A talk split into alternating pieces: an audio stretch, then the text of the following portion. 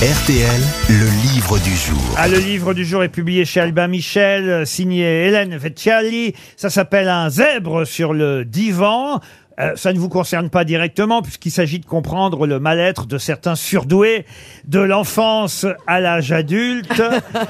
Euh, autant vous dire évidemment qu'il y a, peut-être vous allez vous reconnaître tout de même dans euh, certains synonymes de, du- de ce mot euh, surdoué. Les zèbres, comme on les appelle euh, d'ailleurs euh, parfois. Ah oui, zèbres, surdoués, haut potentiel, euh, surefficient, neuroatypique. Je lis la liste euh, qu'Hélène Vecchiali a elle-même euh, inscrite dans l'introduction de son livre. Précoce, euh, hyperphrénique, polymathe, euh, colorié, on dit aussi, euh, philocognitif. euh, Hyperactif. Hyperactif, pourquoi pas, explorateur, guépard, sentinelle, BIP, ce qui veut dire besoin intellectuel particulier, émotif, talentueux. Bref, voilà autant de surdoués, de zèbres, parfois victimes de la ce qu'on appelle la surdouance, Euh, voilà un substantif, euh, j'imagine, qui n'existait pas au départ. Mais on va parler avec Hélène Vecchiali, évidemment, de cette euh, surdouance, dès que vous aurez répondu à la question liée à ce livre. Pour Joël Bunel, qui habite Vernon dans l'Eure, pouvez-vous me dire justement quel surdoué témoigne à la fin du livre un haut potentiel heureux, puisque le livre euh, raconte plutôt et essaie de trouver des solutions pour les surdoués qui en sont malheureux. Mais C'est un ça- écrivain Paul Elkarat, non.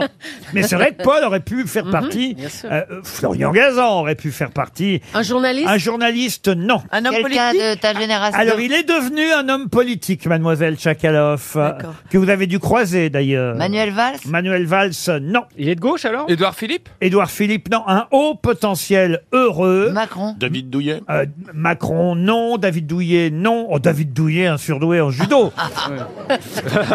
Il était au Républicain Républicain, non. Si vous réfléchissiez un peu, Madame Tchakaloff, je vous ai dit Ça, que vous ça va devez... recommencer. Ah bah oui Stanislas Guérini Vous n'écoutez pas ce que je dis. Je vous dis que euh, euh, vous devriez l'avoir rencontré, le connaître. Nicolas Donc- Hulot Donc il est à En Marche. Vous voyez, où il quand a été, j'insiste un euh, peu, oui, voyez, oui, bah oui, quand Parce Parce on, qu'il est on insiste à rentrer. hyperactif, donc il est Castaner Castaner, oh Castaner, un surdoué en boîte de Mais nuit, oui. mais Ah oui, le, le mathématicien, non J'allais dire Benjamin Griveaux, mais Ah oui, euh, Cédric- Villani. Villani. Villani. Cédric Ah, Villani, ah bah bien bonne réponse.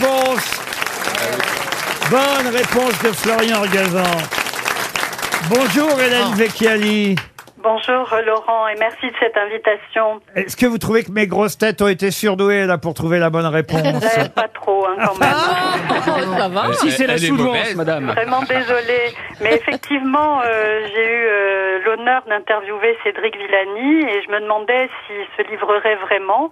Et il a eu la gentillesse de jouer le jeu vraiment au-delà de mes espérances. hein, et il raconte, euh, il se raconte simplement en se présentant ni comme une victime de sa surdouance, ni comme un génie.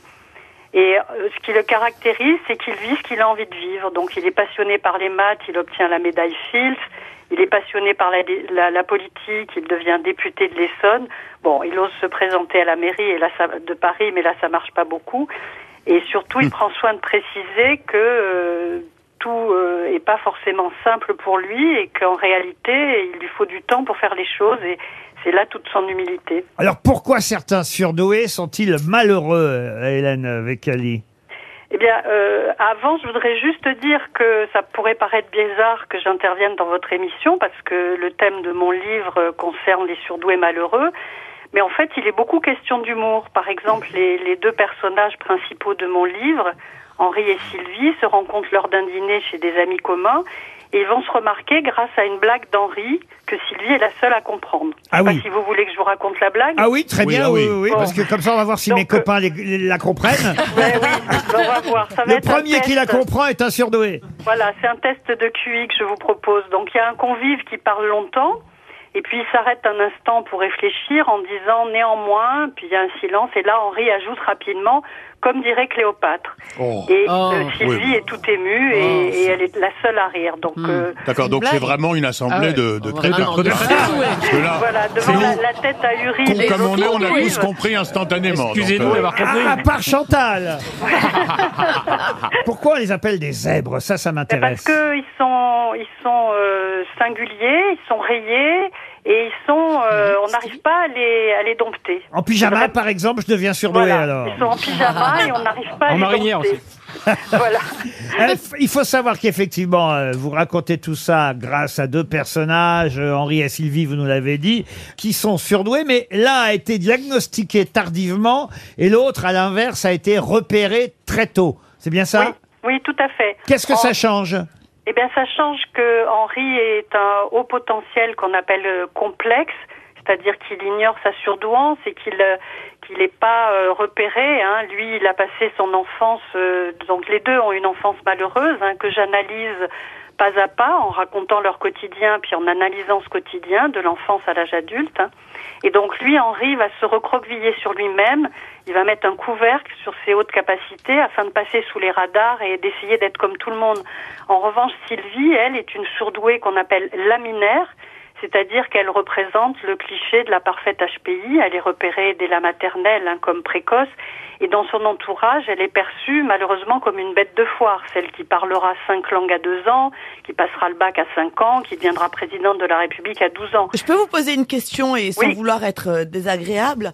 Euh, vous croyez pas qu'il y a eu un moment un effet de mode? Parce que moi je suis née en 71 et euh, j'ai fait plusieurs écoles et dans toutes mes écoles j'étais toujours entourée de gens qui disaient je suis surdouée, j'ai été euh, j'ai été découvert surdoué, euh, plein de copains maintenant qui me disent mes, mes enfants On sont dit pas surdoués. surdoué, on oui, dit vous avez raison.